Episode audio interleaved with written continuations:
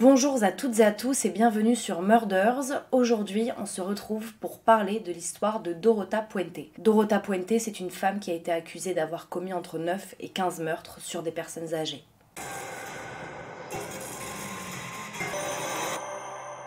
Dorota Puente est née Dorota Ellen Gray le 9 janvier 1929 en Redlands, en Californie. Sa maman s'appelait euh, Trudy May et son père c'était Jesse James Gray.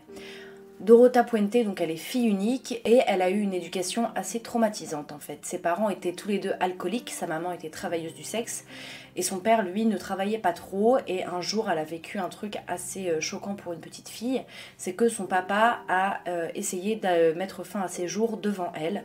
Bon, euh, sa tentative a échoué mais il est décédé d'une tuberculose en 1937 quand elle avait 8 ans et sa maman est décédée un an après dans un accident de voiture donc euh, elle a été envoyée en orphelinat où malheureusement dans cet orphelinat les gens ne se sont pas très bien occupés de Dorota puisqu'elle a été violée à de multiples reprises et ça l'a marquée tout au long de sa vie.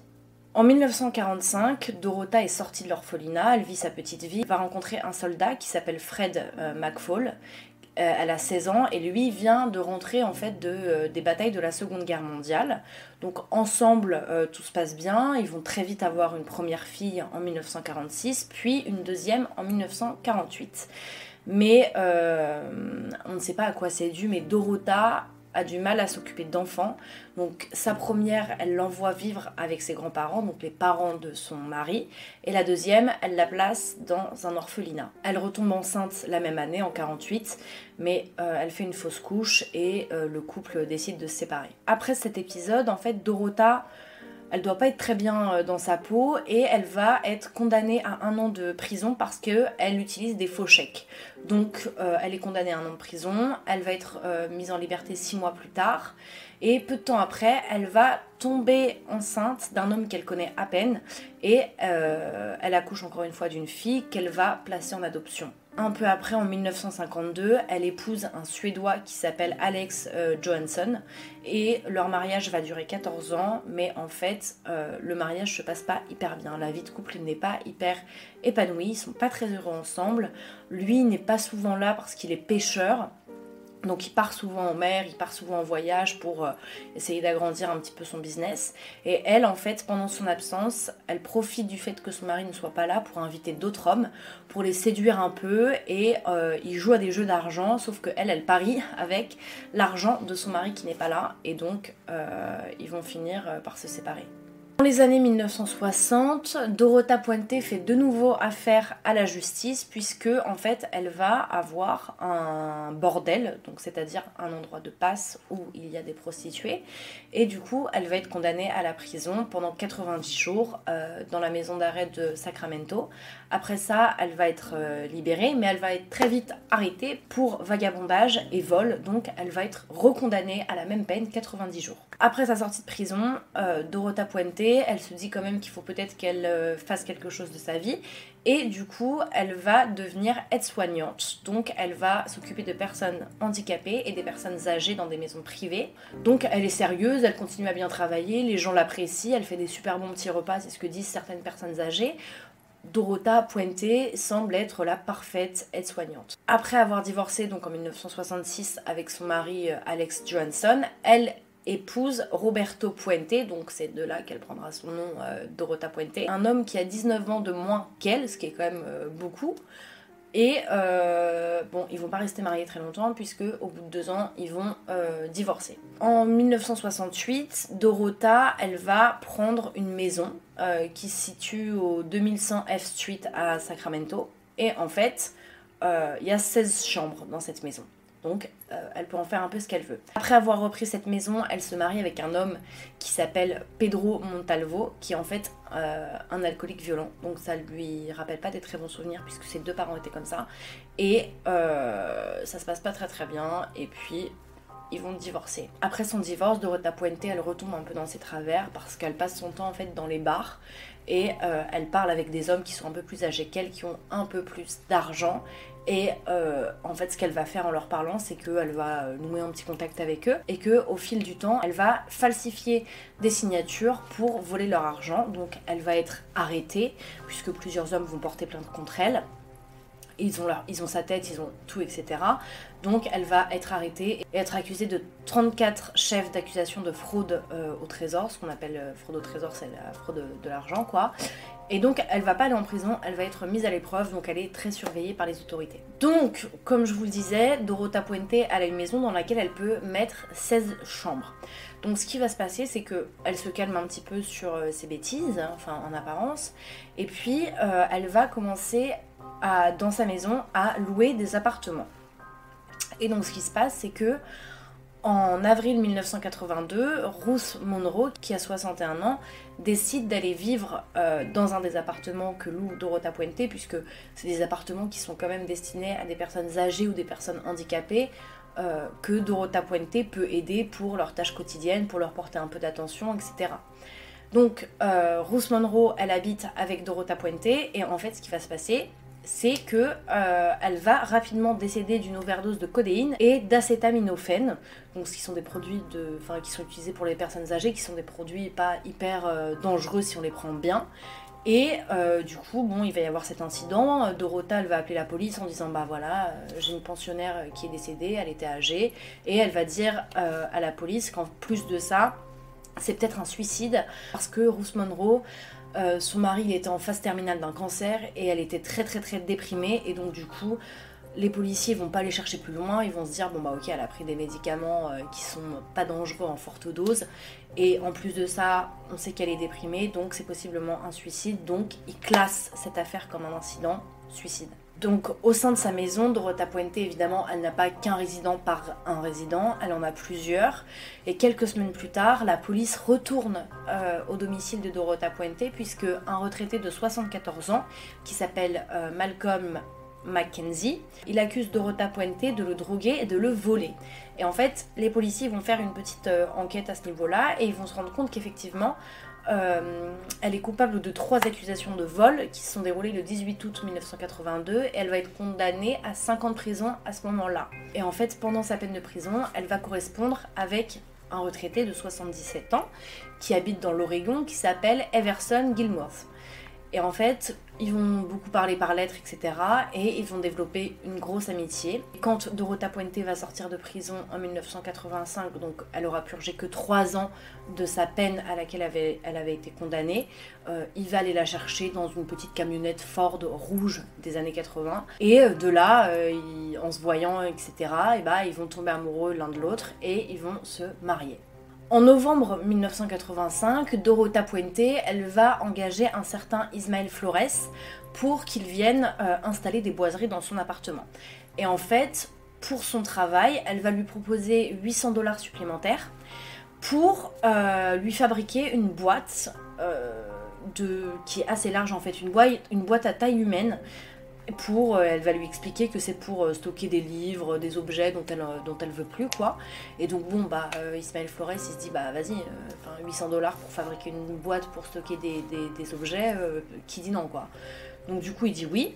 Et donc, il lui fabrique sa boîte. Et ensuite de ça, elle récupère la boîte, elle la remplit, elle la referme avec des clous, etc. inouvrable, la boîte, hein. Et elle est dans un dépôt de stockage pour le moment. Et en fait, elle va demander à Ismaël Flores de venir avec elle, d'aller chercher la boîte, donc dans sa camionnette euh, Ford rouge de 1980. Donc ensemble, ils vont chercher la boîte dans le dépôt de stockage. Et en fait, sur le chemin du retour, elle va lui dire, vas-y, arrête-toi sur euh, Garden Highway dans le comté de Sutter.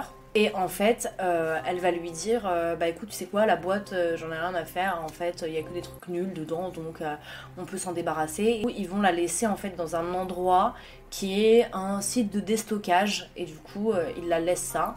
Et Dorota Puente, encore une fois, rassure Ismaël Flores en lui redisant encore que c'est des, des, livres, c'est des CD, c'est des journaux à l'intérieur dont on s'en fout, etc. Que c'était que des ordures, qu'il n'y a rien d'intéressant dedans Donc lui euh, ne se pose toujours aucune question. Sauf qu'en fait, donc, elle est mariée avec Everson Gilmouth, et à ce moment-là, la famille de euh, Everson s'inquiète un petit peu parce que ils aucune nouvelle de lui. Elle, elle continue à toucher la pension euh, qu'elle a par lui, et en fait, elle explique à la famille qu'en fait il est très malade et que du coup euh, il peut pas leur parler parce qu'il est très malade, il peut pas venir les voir parce qu'il est très malade, il est pas en état, il faut le laisser tranquille. Sauf que malheureusement, euh, c'est un petit peu le début du parcours meurtrier de Dorota Puente. En fait, le 1er janvier 1986, il y a un pêcheur qui a repéré la boîte que Ismaël euh, Flores et Dorota Puente avaient jetée dans le site de décharge à environ un mètre du rive de la rivière et ils informent la police. Et en fait, dans, la police arrive. En fait, dans cette boîte, ils se rendent compte qu'il y a euh, le corps d'un homme qui est malheureusement en état de décomposition vraiment très avancé et qui est non identifiable. On se rendra compte trois ans après qu'il s'agissait du corps de son mari Everson Gilmore. Donc, euh, Dorota Puente, elle continue à vivre dans sa maison avec euh, ses petits locataires, etc. Et en fait, en 1987, elle va s'en prendre à une petite retraitée qui s'appelle Leona Carpenter, qui a 78 ans. Et euh, Leona Carpenter était décrite par les autres euh, pensionnaires comme, étant veuve, qui était malade. Et en fait, elle serait décédée techniquement d'une overdose de drogue. Mais bon, il y, a plein de gens qui ont dit que c'était impossible euh, qu'elle ait pu traverser la pièce toute seule pour aller chercher ses médicaments parce que la pauvre, elle était très malade et qu'elle ne pouvait pas marcher et puis que c'était pas du tout dans son intention de sauter la vie et que, enfin, c'est très bizarre. Donc il y a quand même des petits pensionnaires qui se disent c'est bizarre que euh, Leona Carpenter soit décédée. Ensuite, elle va s'en prendre à une certaine Dorothy Miller qui est une femme de 64 ans. Elle va aussi s'en prendre à Benjamin Flink qui a 55 ans à cette époque en avril 1988 euh, et donc euh, en fait il y a des gens qui vont dire euh, ouais on l'a vu en fait la dernière fois qu'on l'a vu Dorota nous a dit oui j'emmène Ben à l'étage parce qu'il se sent pas très bien. Et c'est la dernière fois qu'il a été vu vivant. Donc il a été vu vivant la dernière fois en compagnie de qui? De Dorota Puente. Mais pour le moment personne ne se dit c'est elle qui tue ses pensionnaires hein. pour l'instant Dorota, elle fait tout ce qu'elle peut pour euh, garder ses pensionnaires correctement, pour s'en occuper, etc.